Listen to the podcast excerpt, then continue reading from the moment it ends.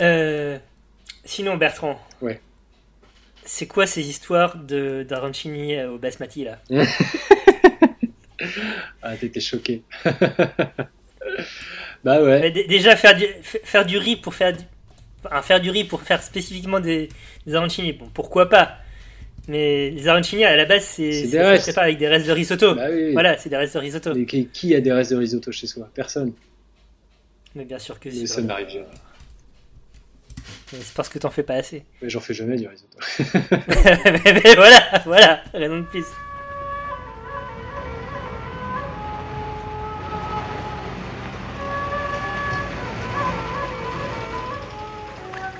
Tu verras, comme c'est amusant de découper. Ah, Cinq agneaux innocents de présalé du Mont-Saint-Michel. euh, un bon cuisinier peut faire Ça, un c'est bon de la bonne viande. Bravo. Ah. La fête commence. Bonjour ou bonsoir si vous nous écoutez le soir et bon appétit si vous êtes à table, vous êtes à l'écoute de la grosse bouffe. Ça va Bertrand ou quoi? Ah, ça va et toi, la pêche? La pêche, la pêche, euh, on est en distancié, on est en distanciation sociale, euh, mais pas pour des raisons de contamination spécifique personnelle, parce que euh, monsieur est en vacances. Eh oui, j'en suis désolé. Le son est peut-être un peu moins bien que d'habitude. Ça, ça, ça- change, et c'est ça qui est, c'est ça qu'on aime. voilà.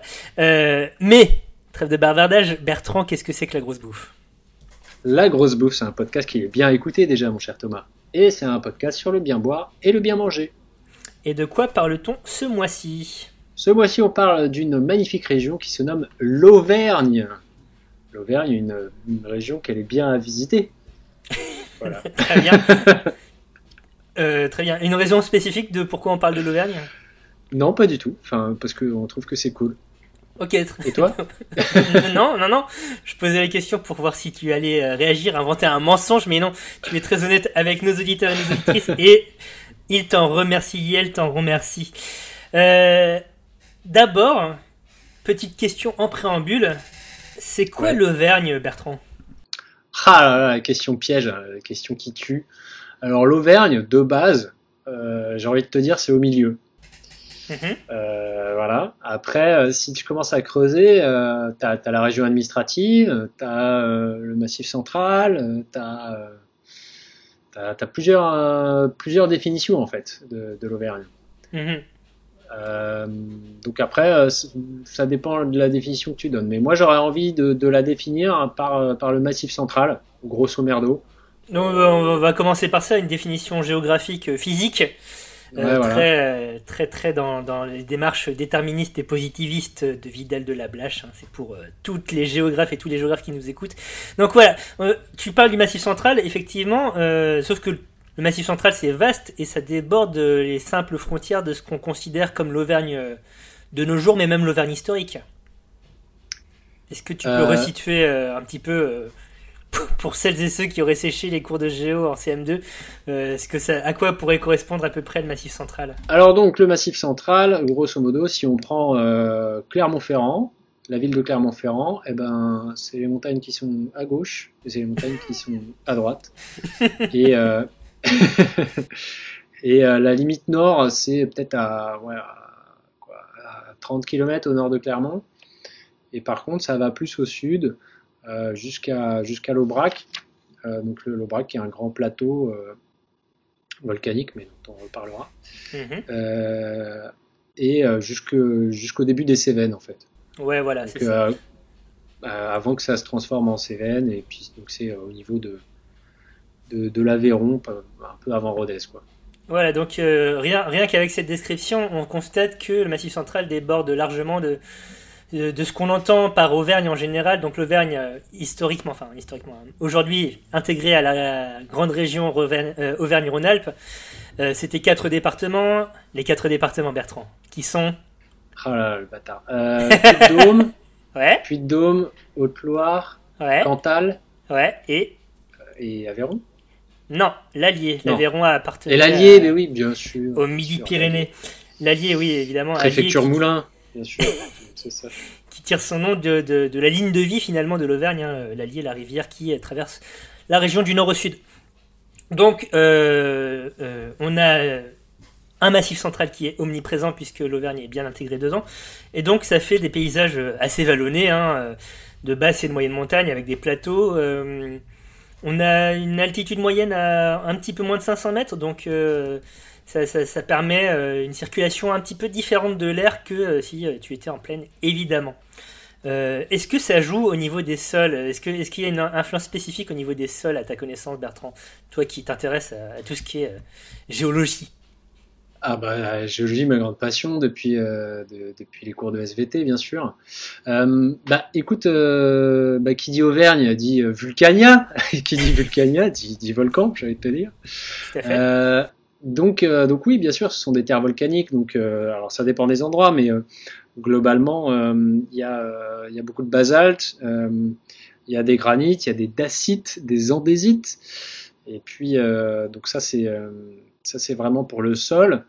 alors, c'est pas toujours homogène, hein, mais disons qu'il y a des grandes régions où il y a des dominantes, mais des, roches volcaniques. On le voit d'ailleurs si vous visitez Clermont-Ferrand, la cathédrale de Clermont, c'est de la pierre noire. Donc euh, ça donne une ambiance un peu hein, quand, quand tu te balades. Euh, mais euh, c'est vraiment impressionnant. Et puis ensuite, donc ça, ça c'est vraiment pour la, pour la géologie. Après, d'un point de vue climatique aussi, c'est un petit peu particulier. donc on est bien sûr un climat plutôt, plutôt continental, donc très froid l'hiver et très chaud l'été.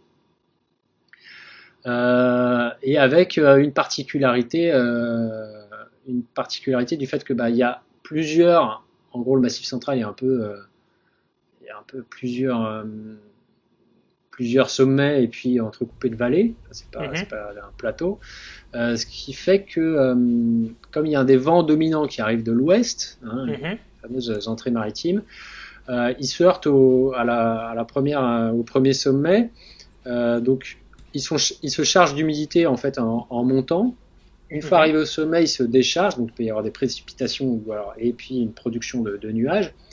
Et ensuite, c'est de l'air sec qui redescend de l'autre côté mhm. euh, et qui se chauffe en fait au fur et à mesure hein, que, qui redescend. Et donc on appelle ça l'effet de Föhn.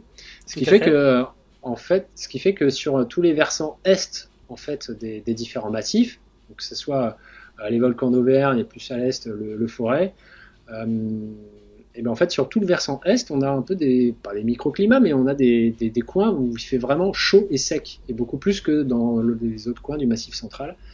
Et euh, je te le donne en mille, c'est là que sont plantées les vignes. Oui, et c'est là que sont plantées plein d'autres choses. On en reparlera, mais oui, oui, ce, ce rôle de l'effet de fun et euh, des, des, climats euh, spécifiques au, à, l'Auvergne ont, ont, un impact évidemment sur la, les cultures qui y sont pratiquées et euh, donc sur les produits qui euh, y sont consommés.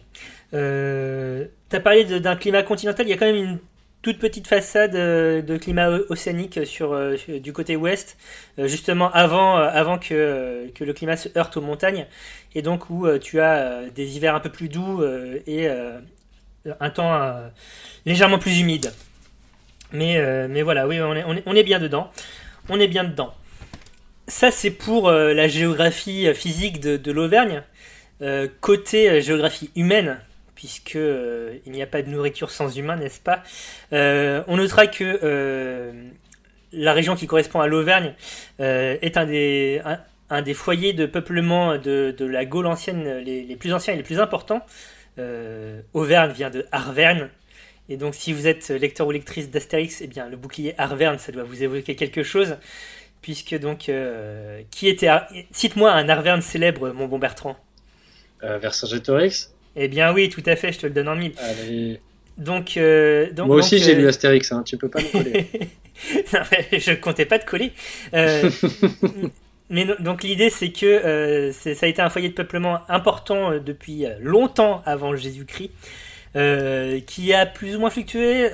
Il a connu un nouveau pic au milieu du Moyen Âge notamment euh, euh, sous l'impulsion de, différentes euh, congrégations religieuses. On pense à l'abbaye d'Aurillac, à l'abbaye de la Chaise-Dieu, qui évidemment vont avoir un impact sur la société locale et sur les productions également locales, puisque qui dit territoire administré par des ordres religieux et des territoires cléricaux, dit importante paysannerie pour l'entretien justement de ces terres.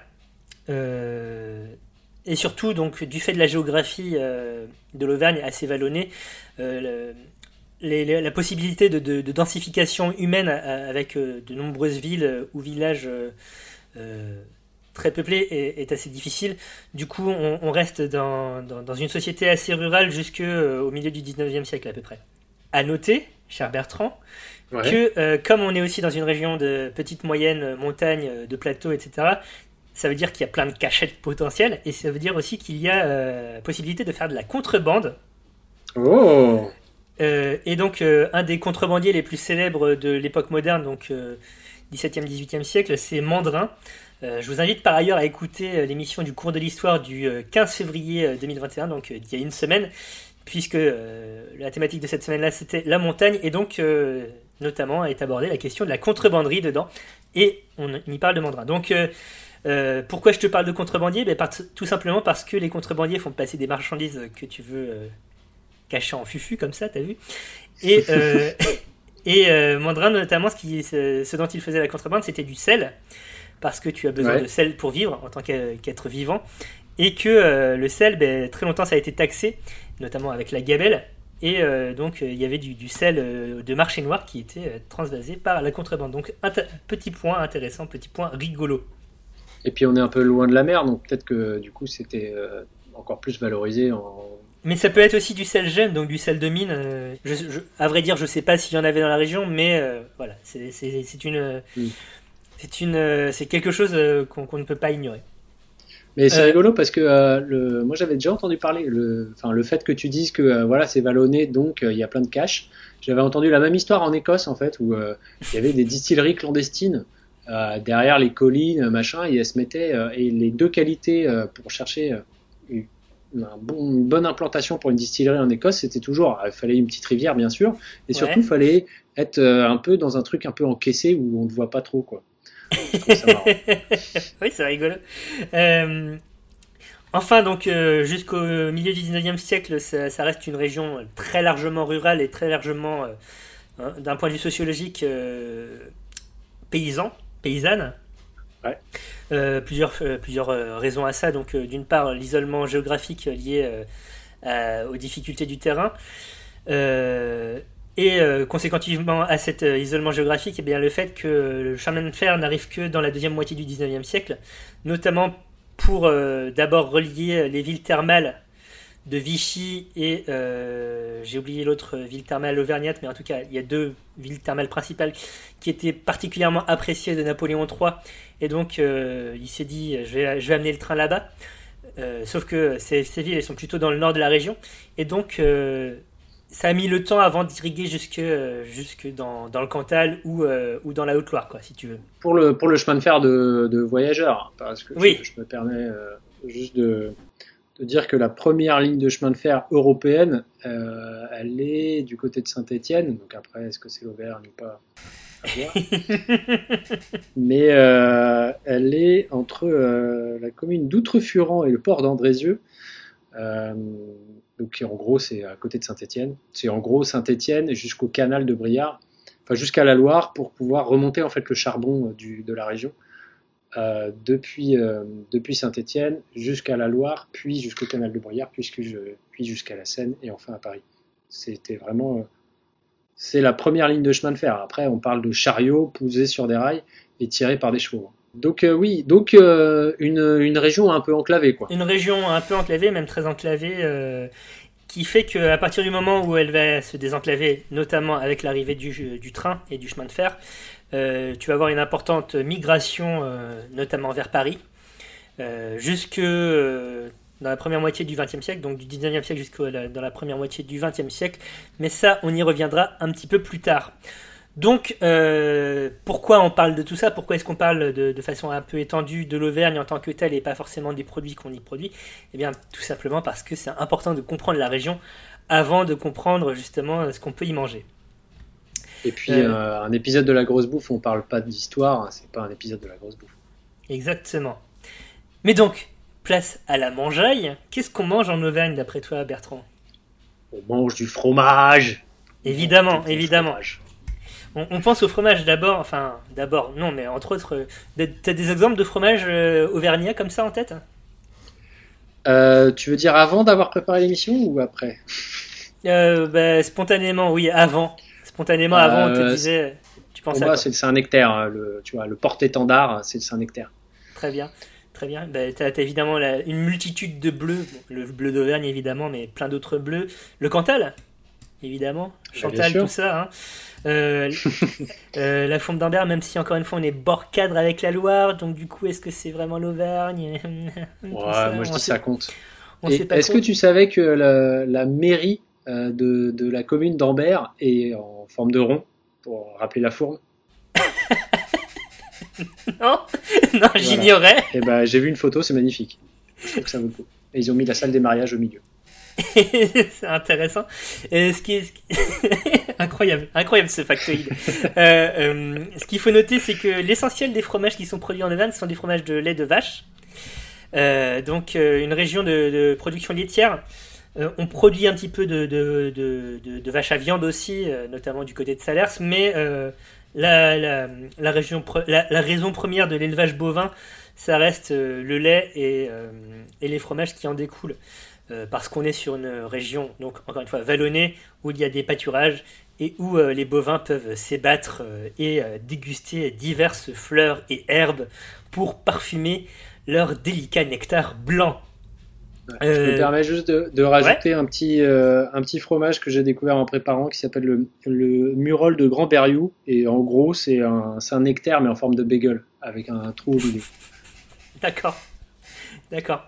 Là, où serait la, là où serait la salle des, euh, la salle des mariages euh, de la mairie de, Exactement. de d'Ambert, euh, si, si jamais. euh, On a retiré la, la salle des mariages. Exactement, très bien.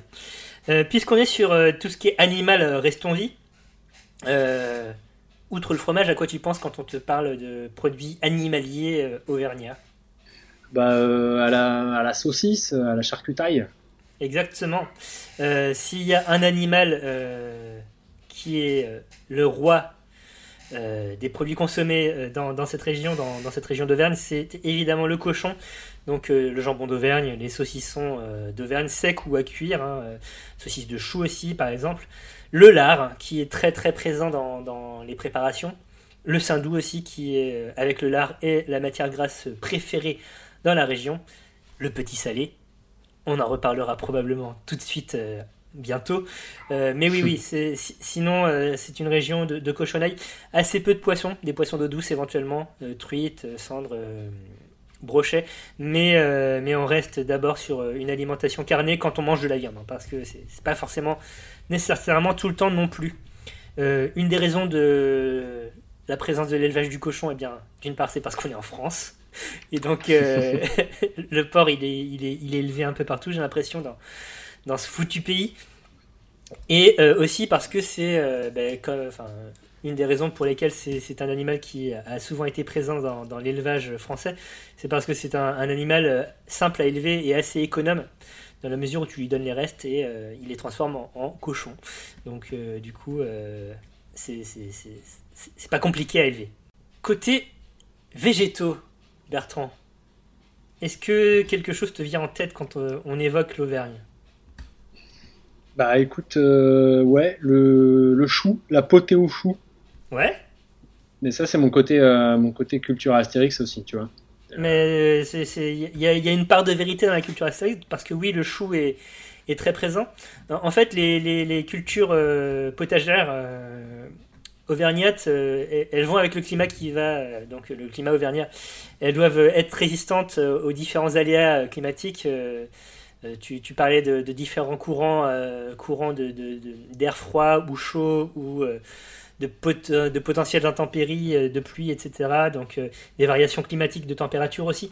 Donc le chou et la pomme de terre, donc qui sont les deux piliers de l'alimentation végétale, en tout cas en Auvergne, résistent bien à tout ça et se sont très très bien adaptés au territoire. Du coup, ben, en conséquence, évidemment, les gens ont appris à les, les préparer de multiples façons. Euh, le chou farci aussi, donc tu t'as parlé de la potée au chou, il y a le chou farci.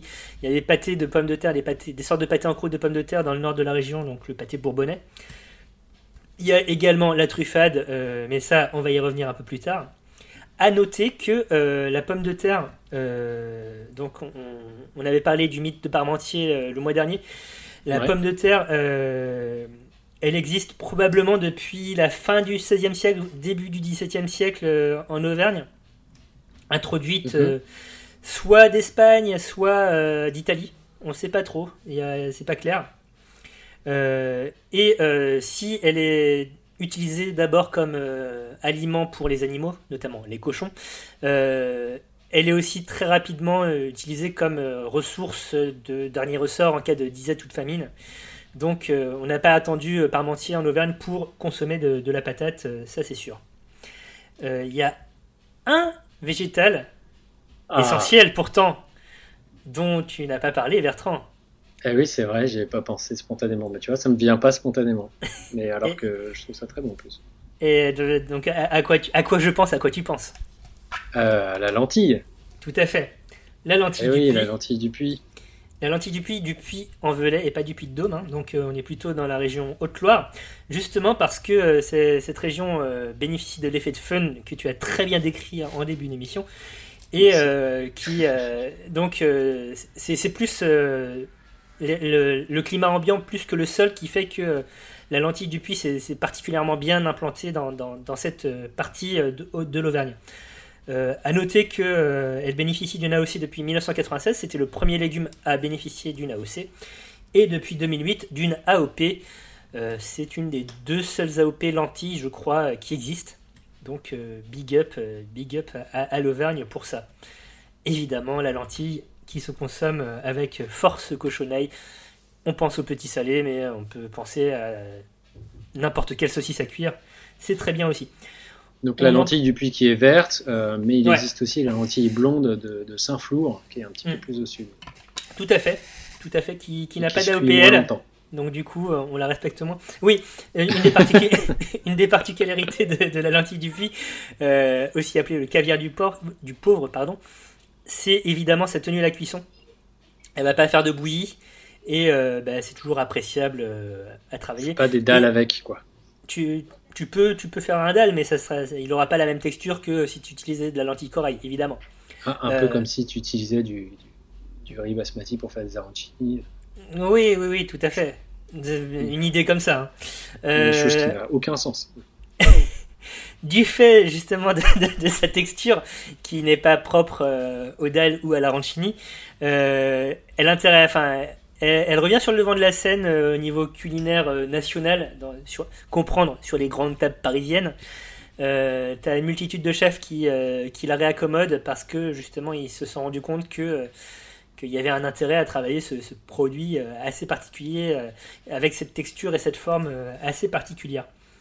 À noter enfin qu'on en produit chaque année entre 4 et 5 000 tonnes. Mais euh, après, euh, moi, ce que, chose que j'apprécie beaucoup euh, avec la lentille du puits, c'est que bah, tu peux la cuire à l'avance.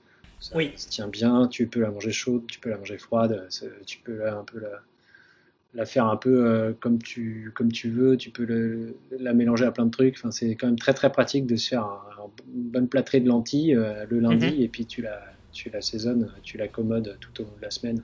Exactement. très coolos.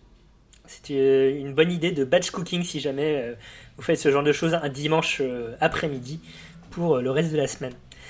Et c'est plein de fer, c'est formidable. C'est plein de fer. Euh, on a parlé euh, animaux, on a parlé euh, légumes. Avec tout ça, qu'est-ce qu'on boit, Bertrand? Ah, mais qu'est-ce qu'on boit? Eh bien, écoute, figure-toi qu'on va boire principalement du vin. Tout simplement parce que en Auvergne, le saviez-tu, on fait du vin. Je le savais. oui. Euh, écoute, c'est c'est pas une région qui est très très euh, connue pour, pour son pinard. Euh, et même parfois, elle n'est pas euh, mentionnée sur les cartes viticoles, ce qui les agace un peu, les producteurs du coin, parce qu'on ne sait jamais, jamais où les ranger. Euh, c'est pas vraiment du sud-ouest, c'est pas vraiment euh, la Loire, c'est pas vraiment euh, euh, le vin ardéchois, enfin bref, on ne sait jamais où les mettre. Bon, en vrai, Est-ce euh, que ça serait pas tout simplement l'Auvergne? Pardon? Est-ce que ça serait pas tout simplement l'Auvergne? Si c'est pas Bah, l'Ardèche, si c'est pas la Loire, si c'est pas. Bah alors, soit tu la considères comme une région viticole à part entière, mais elle serait vraiment petite parce qu'ils sont pas euh, au total. euh, Enfin, on parle de quelques, quelques centaines d'hectares. hein, ça fait, ça doit faire au total 600 hectares. Ce qui est la taille de trois gros châteaux bordelais, quoi.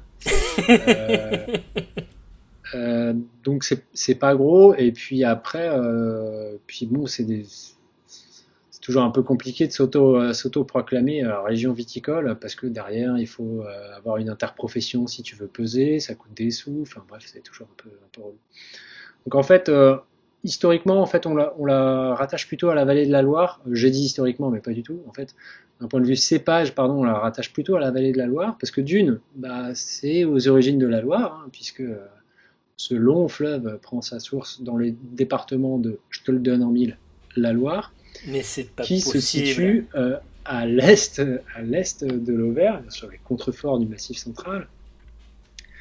Euh, et et donc, euh, donc ça a du sens géographiquement. Et puis en plus, euh, on plante principalement un cépage qui s'appelle le gamay.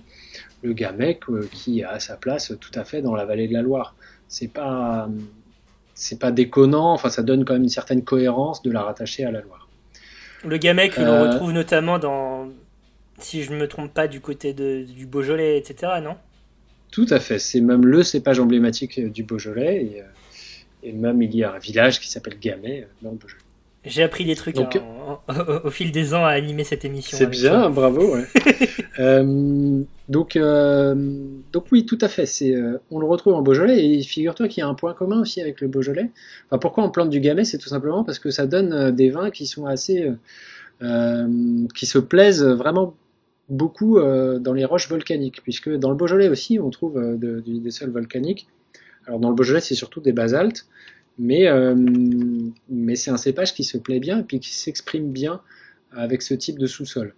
Donc globalement, on va avoir des vins principalement rouges, hein, je, parlerai un peu des blancs après, mais principalement rouges, euh, donc avec euh, assez léger, pas très tannique, plutôt sur le fruit, et avec une petite particularité, c'est que en général, il y, a, il y, a, un bon côté épicé. Donc là, qui vient vraiment du côté du du côté bah, le gamay volcanique, souvent ça donne ça. Il y a d'autres coins en Beaujolais où c'est pas volcanique, où tu as moins ce côté épicé, mais sur toutes les appellations du Beaujolais euh, avec, euh, avec des, roches basaltiques, tu as ce côté épicé, et là que tu retrouves vraiment donc, euh, dans les vins auvergnats. Donc, pour parler un peu d'appellation, en gros, on a quatre, quatre grandes régions. on a le 5%, donc là on est vraiment au nord de l'Auvergne. Euh, donc on est dans l'Allier, hein. euh, pas très pas très accidenté, c'est un peu il y a pas mal de plaines, mais enfin les vignes sont, quand même sur des coteaux. Et euh, donc 5% comme 5% sur Sioule, donc c'est une, une, une, commune et qui a eu son air de gloire, mais aujourd'hui déchue, c'est une appellation qui a failli disparaître, qui a survécu euh, dans les années 60, euh, il n'y avait plus qu'une vingtaine d'hectares, je crois, de plantés. Enfin bref. Mais euh, aujourd'hui, qui est une AOC avec 600 hectares, donc c'est pas rien. Ok, Ensuite, il y, a le, il y a les côtes d'Auvergne, donc là plus au sud, plus autour de Clermont. ensuite, à l'est, il y a les, les côtes du Forêt. Alors c'est écrit mm Forez, mais à skip, il faut, faut, dire forêt. Euh, et, euh, et, après, euh, vraiment à l'extrême est, et après, est-ce que c'est encore l'Auvergne? Voilà, Alors ça, hein. peut-être pas, mais il y a le Rouennais, donc autour de Rouen. donc là, on est déjà dans le département du Rhône et, et, on est limite Beaujolais, quoi. Enfin, disons que si tu continues un peu à l'est, il y a les monts du Lyonnais, et, si tu continues un peu au nord-est, tu es dans le Beaujolais. Donc, bon, ouais. c'est limite limite, quoi. Administrativement, en tout cas, ça, ça, ne marche pas, hein attention. Non, non, administrativement, non, mais enfin, géologiquement, et encore une cohérence. Ok, ok, ok. Euh, c'est les, les, descriptions que tu fais de ces vins, donc plutôt légers, plutôt sur le fruit, légèrement épicé. Euh, on est plutôt dans les goûts du moment, justement. Comment ça se fait qu'on ne connaisse pas mieux, pas plus euh, ces vins d'Auvergne bah, D'une, c'est pas, il y, y, a très peu de surface. Euh, de deux, comme tu l'as si bien dit, euh, c'est une région qui est très enclavée, donc euh, il n'y a pas, c'est pas une région touristique majeure et ça n'a pas bénéficié de l'âge d'or du vin, donc Second Empire, deuxième moitié du 19e. où avec l'arrivée du chemin de fer, le vin de Bordeaux a cartonné, le vin du Midi a cartonné, enfin du Languedoc-Roussillon a cartonné. Tout ça, c'est des vins qui ont, eu leur, une popularité euh, énorme parce que euh, bah parce qu'on a pu on a pu le, le monter à Paris. Euh, pour euh, pour ce qui est du vin auvergnat, c'était plus compliqué. Donc il y a eu quand même avec le, un peu la hype des villes thermales, il y a eu un peu un âge d'or, ben, justement de 5% et puis des vins d'à côté, mais enfin ça a jamais été le, le vin de prestige quoi. Donc euh, donc c'est pour ça qu'aujourd'hui ça n'a pas bénéficié ouais, de, de, de ce prestige qui a été acquis euh, par d'autres régions à d'autres moments. Et, euh, et aujourd'hui, euh, ça, ça commence tout juste à se replanter parce que c'est quand même des vignobles qui ont failli disparaître euh, avec euh, bah, dans les années 50-60 euh, quand c'était vraiment la production à fond les ballons et que Mm. voilà, c'est une région qui est compliquée à cultiver. C'est pas là où tu fais des très très gros volumes parce que bah, Mhm. c'est euh, c'est euh, c'est assez encaissé. Il y a des endroits c'est en terrasse. euh, c'est bah, comme je disais des roches volcaniques donc euh, c'est un peu galère hein, à cultiver. Tu plantes pas, tu rentres pas dans du beurre hein. pour, pour planter tes plants, c'est la Ouais. galère. Enfin, c'est un peu compliqué et euh, et ça se vend pas cher en plus. Donc euh, ça, ça renaît doucement parce que bah, aujourd'hui le vin c'est enfin c'est de plus en plus rentable de faire du vin par rapport à d'autres cultures. Mais, euh, mais enfin c'est doucement quoi. Et ça reste hein, même encore aujourd'hui ça reste assez confidentiel comme comme production. Ouais. Et d'un point de vue qualité, même s'il y a des très bons vins dans le coin, euh, d'une, il y a une marge de progression, et de deux, euh, pour l'instant, ça intéresse pas grand monde, quoi. à part des gens vraiment très très pointus. Ok, donc euh, pour les goûter, il faut, faut, faut tomber sur un bon caviste plutôt. euh, tu, Ouais, tu le trouves pas à tous les coins de rue, quoi. non, bah t'en trouves pas à Carrefour, ça c'est sûr. Après, euh, ouais, un bon caviste, ouais, ouais, normalement tu trouves, parce qu'il y a des très bons vins du coin. Euh, donc ouais, je disais d'un point de vue encépagement, donc c'est principalement rouge, donc avec du gamay, il y a un petit peu de pinot noir aussi, mais c'est moins, euh, la terre, euh, la terre qu'il faut pour. Et en blanc, il y a un petit peu de blanc, mais pas beaucoup. En blanc, il y a pas mal de chardonnay, et puis il y a un cépage vraiment autochtone qui s'appelle le, le tressalier, que à 5% pour le coup. Parce que les autres appellations, c'est quasiment que du rouge, à part le Côte de Vergne. Euh, donc à 5%, il y a du tressalier euh, qu'on appelle Sassy aussi en, en Bourgogne, et qui est, euh, qui est un cépage qui existe presque plus que, que là-bas, et euh, voilà, qui donne des vins alors assez acides. hein, ça- en général, c'est pas tout seul le tressalier, c'est assemblé avec du chardonnay pour euh, chardonnay qui va donner un peu la rondeur, ouais, voilà Ouais. euh, un peu la rondeur, le gras, et le tressalier, un peu la, la, la structure acide, mais qui est, qui est un peu une petite spécificité du coin. C'est souvent les questions pièges dans des quiz sur le vin, ouais, le cépage blanc euh, de 5%. euh, si tu veux te la raconter, ça marche. Très bien, je garde ça. Donc ça c'est pour euh, ça c'est pour le, le, le vin, mais euh, figure-toi qu'on ne boit pas que du vin en Auvergne. Est-ce que tu as une Eh idée de ce qu'on pourrait boire Bah, de, de- l'eau déjà, bière, je dirais. De l'eau sinon. Alors de l'eau thermale, bien sûr, hein, Volvic, Vichy, Châtellnon, tout ça, c'est c'est en Auvergne.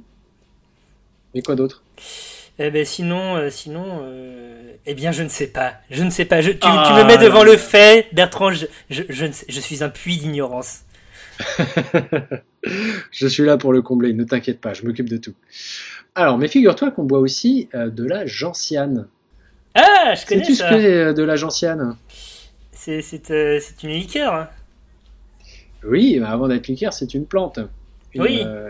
Une plante qu'on arrache, qu'on on utilise les racines pour faire des liqueurs à des eaux de vie. Donc euh, des racines ou des rhizomes euh, de gentiane, ça ressemble vachement à du gingembre hein, d'ailleurs, Mhm. que, euh, que tu arraches, que tu fais sécher, que tu coupes en lamelles, que tu mets à fermenter un petit moment, enfin 2-3 mois, et puis, et puis derrière, soit tu les fais macérer avec du sucre et, et de l'alcool pour faire une liqueur, soit tu les distilles carrément pour, euh, pour faire une de vie.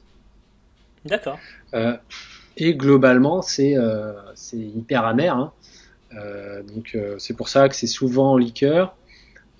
Est-ce que tu connais une liqueur de gentiane connue? Oh là, Allez, je suis sûr que tu connais, mais tu sais pas que c'est de la gentiane. des trucs genre ambassadeur ou euh... ah non, ben non, je sais, évidemment, évidemment, la Suze. Mais voilà, bravo. C'est pour, Tout euh, c'est pour la mon- Suze. C'est pour mon pote Swan, ça. donc la Suze, donc, qui titre à qui titre à 15 degrés et qui se boit euh, qui qui se boit à l'apéro. C'est vraiment l'apéro euh, classique du coin. Et en fait, ça a été, euh, ça a été développé, cette affaire de Gentiane, par la distillerie de, de Salers, parce qu'il y avait au, au 19e, dans les stations thermales, un gros engouement pour, pour toutes les boissons au quinquina, Oui. qui venaient soit des, soit des colonies, soit, euh, enfin, soit bon, bref, de, de, de l'équateur, enfin bref. euh, Des régions France, tropicales, voilà, ouais. Voilà. Euh, et il y avait un gros engouement, mais bon, voilà, c'est un peu chiant de faire venir du quinquina de, de là-bas. Donc, euh, bah, on s'est dit, tiens, on va tester avec de la gentiane. Enfin, la distillerie de Salaire, ça a eu cette idée. Et, euh, et puis, ça a bien marché, du coup, dans le coin. Donc, euh, ils ont fourni quand même les, les stations thermales avec ça. Et puis, du coup, c'était euh, souvent euh, allongé à l'eau, euh, à l'eau plate ou pétillante, suivant l'eau du coin. Donc, c'est comme ça que ça a démarré. Et puis, et puis ça a eu un succès non négligeable depuis. Même si, clairement, aujourd'hui, c'est pas. Aujourd'hui, c'est un. Oui. euh, Il y a un la- petit retour de hype sur la Suze, mais. euh, Ouais, ouais. J'ai vu, enfin, ça, ça remonte à quelques années maintenant, mais euh, j'ai vu des spritz à base de Suze. Euh, Ouais, ouais, ouais. c'est- pas très compliqué à faire en fait. Donc, euh, à la place de l'apérole et, et compagnie, euh, tu utilises un sirop d'ananas, tu mets de la Suze et tu finis avec un, un pétillant français évidemment, hein, crémant ou autre. Et tu as l'équivalent d'un, spritz, mais, mais avec des produits hexagonaux manifestement. Bah, en vrai, un spritz, il faut une base amère, quoi. Après, peu importe ce que, ce que c'est. Hein. Tu mets une base amère, un vin pétillant, et roule ma poule. hein. Très bien. Donc voilà un petit peu ce qu'on peut boire euh, en, en, en Auvergne. Euh, tout il y a sûrement euh, plein d'autres trucs, mais en tout cas, c'est vraiment les, le vin et la gentiane, c'est vraiment emblématique. le panorama, voilà, le panorama global. Euh, on a parlé donc de, de, des, des trucs à boire et à manger. Maintenant, il faut qu'on parle des gens qui font ça. Euh, Oui. Donc, on a, on, a, on a un petit peu déjà abordé la question des, des- des- de quelques plats emblématiques euh, auvergnats. Euh, euh, avant de préparer, quand tu parlais de, de nourriture, de cuisine auvergnate, à quoi est-ce que tu pensais, toi, de ton côté, Bertrand? Alors, euh, moi, instinctivement, je pensais à saucisse aligot. Mhm. Ah Ah Oui, voilà. C'était avant de préparer, j'étais là. Aïe, aïe, aïe. Aïe, aïe, aïe. Oui, non, parce que du coup, la, saucisse, hein, bon, la saucisse indéniablement, elle, elle peut être auvergnate, il n'y a pas de problème, mais l'aligot, il est, il est aveyronais. Et, Et oui, euh, voilà. et l'Aveyron, euh, certes, c'est euh, les... l'autre contrefort du, du Massif central, mais ça n'est pas l'Auvergne. On est déjà dans une cuisine où on utilise davantage la graisse d'oie et éventuellement l'huile d'olive. Euh, matières grasses qui sont très peu présentes dans euh, la cuisine euh, auvergnate traditionnelle, s'entend évidemment. Euh. Mais, euh, mais après, je pensais euh, truffade. Oui, la truffade. Eric Là, on est dedans. Le trompettiste. Oui, oui, euh, on, est, on est tout à fait dedans. D'ailleurs, donc truffade, est-ce que tu sais d'où ça peut venir? Le nom. De... Je sais pas. Euh, pendant longtemps, j'ai cru qu'il y avait de la truffe, mais non. Eh ben, eh ben, c'est- un peu lié. C'est lié au fait que donc euh, euh, la pomme de terre, elle a été introduite soit d'Espagne, soit d'Italie, potentiellement d'Italie, où on, on l'a appelée à, à un moment tartufo. Et donc euh, la pomme de terre, euh, localement, euh, via l'Ardèche, etc., euh, s'est transformée en truffole. Le tartufo s'est transformé en truffole. Et donc euh, c'était le terme pour désigner la pomme de terre, donc truffole, truffade, plat avec de la patate. Qu'est-ce qu'il y a dans la truffade, euh, Bertrand? Il y a des patates, il y a Ouais. du fromage fondu, Ouais. et il doit y avoir un... de la bidoche, genre euh, du, du lard ou un truc comme ça. Alors tu peux manger de la bidoche. La plupart du temps, la bidoche n'est pas dedans, elle est plutôt consommée à côté, donc sous forme de jambon. Après, ça- tu peux très bien faire rissoler tes patates dans du saindoux ou dans du lard, tout à fait, dans du gras de, Voilà. du gras de lard. C'est quand même meilleur. Mais à n'en pas douter. Euh, euh, mais concrètement, oui, ce sont des patates euh, sautées avec euh, de la tome fraîche de vache euh, qui a fondu par-dessus. Donc, tome fraîche. On est dans une hein, recette purement montagnarde quand même. hein, parce On est dans- on est dans de la- dans la euh, cuisine montagnarde. Tout à fait. C'est souvent les trois ingrédients. Quoi. Tout à fait, euh, de la cuisine euh, paysanne, hein, il n'y a pas de, de honte à le dire, euh, assez roborative, hein, qui tient au corps et qui euh, permet de, de surmonter euh, le pot- les potentiels frimas euh, d'Aurillac, puisque n'oublions pas que Aurillac est une des villes les plus froides de France. Euh, Alors, même si les habitants d'Aurillac euh, disent que c'est un scandale, que c'est la station de météo qui est mal placée, tout ça. On est sur une mauvaise foi euh, énorme de la part de ces- gens, mais que voulez-vous on les salue. d'être stigmatisés tous les soirs à la météo. Mais outre la truffade, donc tu as parlé de, de la potée, donc euh, potée où on va retrouver du chou, de la pomme de terre, d'autres légumes racines, euh, et un morceau de viande, de porc généralement, Euh, peut-être du petit salé, pourquoi pas. Euh, On a le chou farci, évidemment, euh, donc euh, des feuilles de chou blanchies et farcies euh, avec un- une farce euh, végétale ou animale, encore une fois de la chair de, de porc haché, souvent. On a le pâté bourbonnais que j'avais évoqué très rapidement, donc qui est plutôt dans la région du Bourbonnais, c'est ce qui correspond plus ou moins à l'Allier maintenant, donc le nord de l'Auvergne. Merci d'avoir précisé parce que Oui, oui, si vous ne voyez pas, je, je hochais la tête d'un air entendu, mais en vrai, euh, Bourbonnais. euh, Euh, et donc qui, qui s'appelle comme ça parce que c'était un des fiefs de la famille de Bourbon qui donnera quelques rois décapités célèbres par la suite et donc qui est dans, une- dans une croûte dans une, dans, une pâte brisée je pense. Tu mets des, des tranches de pommes de terre tu rajoutes de la crème tu fermes tout ça tu fais cuire au four et voilà. Euh, le fou- oui, c'est très bon, à n'en pas douter. Le four, donc, qui est euh, la technique euh, primordiale. Encore une fois, on est dans, on retrouve les, racines paysannes de la cuisine auvergnate ici.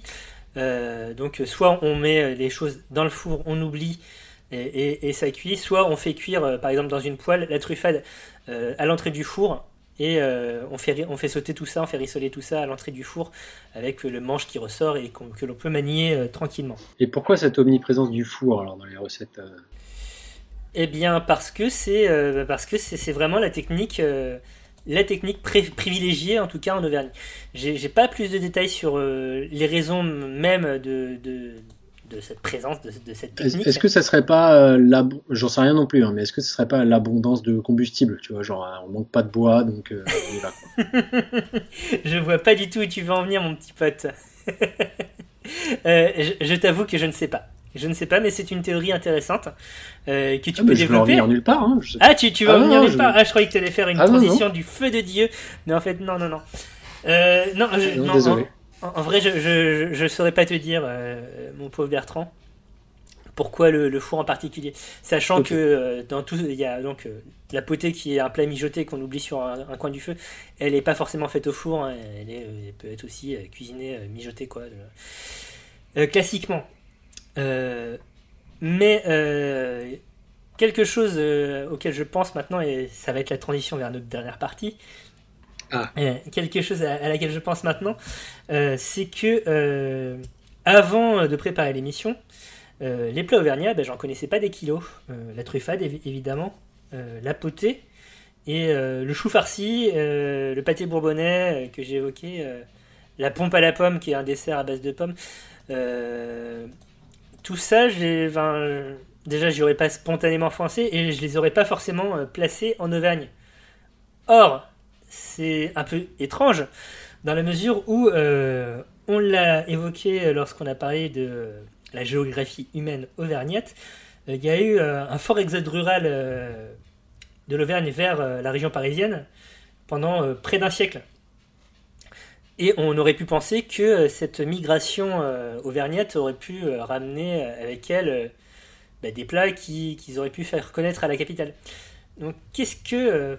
pourquoi à ton avis euh, on- finalement on connaît pas tant que ça la cuisine auvergnate, euh, Bertrand, malgré, euh, malgré une importante présence d'Auvergnat ou de descendants d'Auvergnat dans, dans- dans notre capitale centralisatrice? Bah parce qu'ils ont tout misé sur le chou et que bon clairement ça fait pas rêver quoi. Ah non, mais c'est- complètement une raison possible, hein, je pense. Je pense aussi que c'est c'est lié au fait que euh, c'est pas euh, c'est pas une cuisine prestige quoi.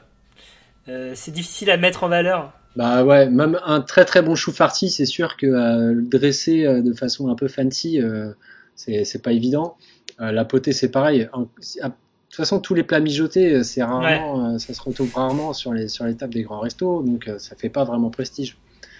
Oui, ce mais- qui n'enlève rien au, au goût au goût final. Mais justement, on parle pas forcément de grands restos ici. Euh, euh, quand on parle d'Auvergnat à Paris, on pense évidemment au Bougna, tu nous expliqueras peut-être ce que c'est plus précisément, mais une part non négligeable de ces bougnats ont ouvert des commerces de bouche, des cafés, des bars, mais aussi des brasseries. Et on aurait pu penser que ils auraient pu, donc à côté du steak frites, mettre à la carte des, plats, des. Et finalement, pas tant que ça. Donc. Bah, non, moi j'ai pas de, j'ai pas du tout euh, d'explication sourcée. Après, moi je me dis juste que bah, ils se sont très vite adaptés au marché et que euh, mm. euh, un steak, ça met, tu peux le facturer cher et tu, c'est pas compliqué à préparer et puis ça se fait, ça se fait en deux minutes quoi. Une potée, tu le fais, ça, ça s'anticipe, ça cuit longtemps. Enfin, c'est un peu plus relou à faire. Quoi. Donc, Effectivement. La marge est plus grosse sur des croque-monsieur que sur une potée, j'imagine. Ouais, ouais, ouais, t'as, as probablement raison. Euh, je, c'est pas très romantique hein, comme explication, mais je ne suis pas tenancier, mais que c'est juste ça, tu vois. Euh, mais donc nous parlons, nous parlions Bounia. Tu as parlé euh, du charbon tout à l'heure. Est-ce que tu peux nous parler donc justement de qui sont ou qui étaient les Bounia? Mais oui, alors Bounia déjà d'où vient le mot? Bounia Le sais-tu? Le saviez-tu? je, je, je, je, le sais maintenant, mais avant de, de chercher, je ne savais pas. Donc explique-moi. Eh ben, tout comme moi, figure-toi. euh, non, mais je m'étais jamais posé la question, mais euh, effectivement, en fait, ça vient de, c'est la contraction de euh, charbonnier auvergnat qui a donné charbounia puis bounia, tout, euh, tout court. D'accord. Euh, puisque effectivement, on parle de d'Auvergnat qui était monté, qui montait à Paris vendre du charbon qui, euh, qui venait, euh, d'Auvergne, figure-toi. Donc, euh, il y avait des gars qui, vendaient le charbon donc, de, Bressac-les-Mines, qui montaient en, en bateau, donc, qui remontaient la Loire, puis le canal de Brière, puis la Seine, sur des petits bateaux qui s'appelaient des, sapinières. Une fois arrivés à Paris, ils vendaient le charbon, ils débitaient le bateau, le bateau en bois de chauffe qu'ils vendaient, et puis après, soit ils rentraient à pied, et puis ils recommençaient, euh, soyez restés sur place euh, pour, euh, pour continuer à vendre du charbon hmm. d'autres et surtout à le, à le livrer. Donc pendant très longtemps, ça a été une communauté parmi les, les plus pauvres hein, ouais. de, de, Paris, parce que c'était vraiment des, des, paysans durs à la tâche, habitués à travailler dur, donc ils ont fait les tâches peut-être les, les, les, plus dures que personne ne voulait faire, donc y compris porteurs d'eau, euh, avant qu'il y ait l'eau courante à tous les étages, euh, bah, oui, oui, oui, porter l'eau, euh, porter l'eau là-haut. donc porteur d'eau, livreur de charbon à domicile, et puis au fur et à mesure, bon, rémouleur, ferrailleur, tout ce que tu veux. et puis au fur et à mesure donc, des, générations d'immigrants, ils ont grandi, grandi. Une des particularités de cette communauté, c'est que justement ils sont restés assez soudés. Mhm. c'est une des rares des rares vagues d'immigration où voilà, il y a eu vraiment une entraide et où ils sont implantés dans des quartiers bien spécifiques à Paris, donc notamment dans le 11e. Euh, la rue de Lappe pendant longtemps était, euh, était vraiment euh, leur terre-terre. et, et donc, donc ouais, et petit à petit, ils sont, ils se sont mis à ouvrir des commerces, à faire, enfin, à s'enrichir petit à petit et à avoir des commerces et puis après à vendre donc, du, du charbon. pendant que monsieur livrait le charbon à domicile, bah, madame euh, euh servait des coups à boire, euh, euh accueillait les clients et puis et puis voilà, ils sont, ça s'est ça s'est développé et puis au fur et à mesure de l'évolution de, de la ville de Paris et de sa région, et eh ben, il y a eu de moins en moins besoin de charbon, mais de plus en plus à boire. Et donc aujourd'hui, il y a eu, il y a encore un héritage euh, donc de cette vague d'immigration auvergnate dans, euh, dans la tradition des, des brasseries à Paris. Mhm. Et aujourd'hui, il y a encore des, des, brasseries un peu emblématiques qui sont en droite ligne de ça, donc comme le Café de Flore, les Deux Magots, euh, et puis la brasserie Lip, et, et, dans une moindre mesure, enfin un peu moins prestige, un peu moins connu en tout cas, le, le Vepler à Place de Clichy. Attends, le, le Flore, c'était euh, un, un, café auvergnat à la base? Ouais, enfin, c'est tenu par des bougnats. Alors, je sais pas euh, si c'était euh, si c'était vin et charbon à la base, le café de Flore, mais en tout cas, en tout cas, c'est tenu par des bougnats. Peut-être qu'ils ont racheté un truc déjà un peu sympa. J'ignorais complètement. ouais, ce, ce, ce, réseau d'Auvergnat de Paris, il persiste vraiment encore aujourd'hui ou, ou c'est, ça n'est plus qu'une légende bah, il y en a encore quelques-uns, mais ils sont pas très nombreux, et puis euh, ils le sont de moins en moins. Mais euh, avec, euh, j'ai vu des stats, c'est un peu, ils ont disparu au fur et à mesure que les bars tabac ont disparu en fait. Ok, ouais. Ou- ou- quand c'est devenu de moins en moins rentable d'avoir des bars tabac parce que bah, le- la consommation et de, et de boissons et surtout de tabac a diminué, Mhm. bah, il y a eu de moins en moins de bougnat quoi, contenu et qu'on, bah, pour beaucoup, euh, vendu aussi à la communauté chinoise, ce qui, euh, qui n'est pas sans rappeler la communauté auvergnate dans leur manière de fonctionner. Je crois qu'il y avait aussi un système de tontine pour, euh, chez les auvergnats où, Mhm. qui, où ils se serraient les coudes un peu, pour, ils se mettaient à plusieurs pour acheter les commerces et tout. Enfin, donc, il y a, il y a quelques parallèles qu'on peut faire qui sont amusants. Très bien, eh bien cette émission touche à sa fin. Euh, Qu'est-ce que tu retiens de l'Auvergne dans la gastronomie, Bertrand? Ah bah écoute, euh, que l'Auvergne, euh, une bien belle région. Et puis on a l'air de bien manger et de bien boire. Franchement, c'est cool. Très bien, toujours aussi efficace. De quoi parle-t-on le mois prochain? Alors, le mois prochain, nous nous lançons dans une série euh, religieuse, euh, puisqu'on va parler euh, bouffe et religion, et on va faire trois émissions sur trois grandes religions monothéistes, et on va commencer par le judaïsme. Très bien, très bien, oui.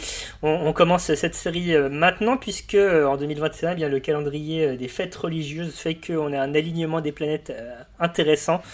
Et donc on va commencer par le judaïsme, on va enchaîner sur le christianisme et puis on va conclure sur l'islam. Donc en plus on va suivre l'ordre chronologique d'apparition de ces différentes religions, ça sera super. Et s'il y a un dieu, haha, intended, eh bien nous aurons des, nous aurons des intervenants et intervenantes de qualité. Euh, d'ici là, En tout cas, on fait tout pour. d'ici là, Bertrand, comment euh, fait-on pour nous contacter? Eh bien, écoute, euh, on peut nous contacter via le réseau social Twitter, at l'underscore grossebouffe, et ainsi que par mail, lagrossebouffepodcast.gmail.com. N'hésitez pas, ça fait toujours plaisir. On est là pour répondre à toutes les questions, s'il y en a. Et puis, et puis voilà. Voilà, La Grosse Bouffe est un podcast mensuel qui sort tous les 21 du mois sur toutes vos plateformes de podcast préférées. N'hésitez pas à lâcher des étoiles, des pouces bleus, des commentaires, des trucs et des machins, ça serait super. Euh, je J'en profite de cette conclusion pour euh, remercier très très chaleureusement Adrien et Brigitte, euh, un Auvergnat et une Auvergnate professionnelle, qui m'ont beaucoup aidé dans la préparation de l'émission, qui m'ont briefé sur la culture culinaire de la région. Donc sans eux, cette émission serait encore moins bien que ce qu'elle est actuellement. Eh ben, bisous à eux. Eh bien, il ne nous reste plus qu'à vous dire au revoir. euh, donc, on se retrouve euh, le mois prochain. Merci Bertrand. Ben, merci Thomas. Et puis au mois prochain, et puis des gros bisous. Oui, salut Salut